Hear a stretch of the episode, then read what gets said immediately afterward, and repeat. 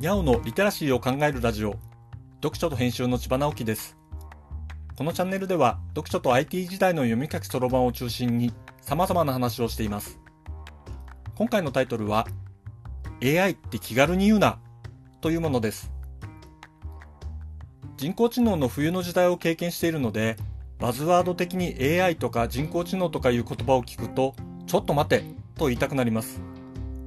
今流行している機械学習もきちんと機械学習と言うべきだと思うことが多いです。そんな風に考えるのはなぜかというと、根底に知能とはという疑問がずっとあるからです。僕が人工知能という言葉に触れたのは、コンピューターを学び始めた40年ほど前のことです。当時は現在流星の統計学手法の発展系としての機械学習ではなく、論理を積み重ねて結果を出すタイプのアプローチが主流でした。それは当時のコンピューターの処理能力が今と比べたらとんでもなく貧弱で、機械学習で行うような大量の統計計算ができなかったことと、それにも増して必要なデータを集めて保管するということができなかったことが主な理由だったと思います。人工知能言語と呼ばれる言語処理系がありました。リスプとかプロローグとか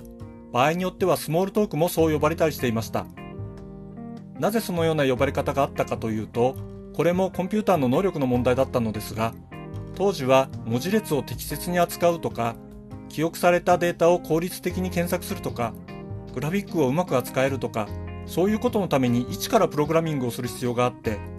人工知能言語と呼ばれた言語はそれらにちょっとだけ秀でているというだけのことだったのです。今はこれらの言語で向き合ってきた思想や技術は、プログラミング言語だけでなく、データベースの検索技術やユーザーインターフェースに活かされていて、誰もが日常的に使うものになっています。AI という言葉を聞いたとき、ちょっと待てと言いたくなるのは、例えば機械学習というような知能全体から見たらほんの一部でしかない技術のことを指していることに対する抵抗感なのです。今僕らが簡単に学ぶことができるモダンなプログラミング言語は40年前の人工知能言語のあらゆる側面を吸収したものです。だからといってそれを人工知能とは呼べないように、今 AI とか人工知能と言われているものも本物の知能には程遠く、バズワードとして廃れていくことは確実です。単に言葉の定義ということもできるかもしれませんが、プログラミングを何かの魔法のように感じさせる使い方は悪い意味で他力本願という感じがして嫌悪感を持ってしまうのです。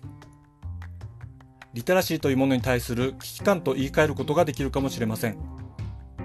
他方、インターネットとそこに蓄積された大量の情報や知識が一人一人の人間の能力を大きく超えるようになってきているのも確かです。コンピューターがこれほどたくさんの人々の役に立つようになってきたことを考えると、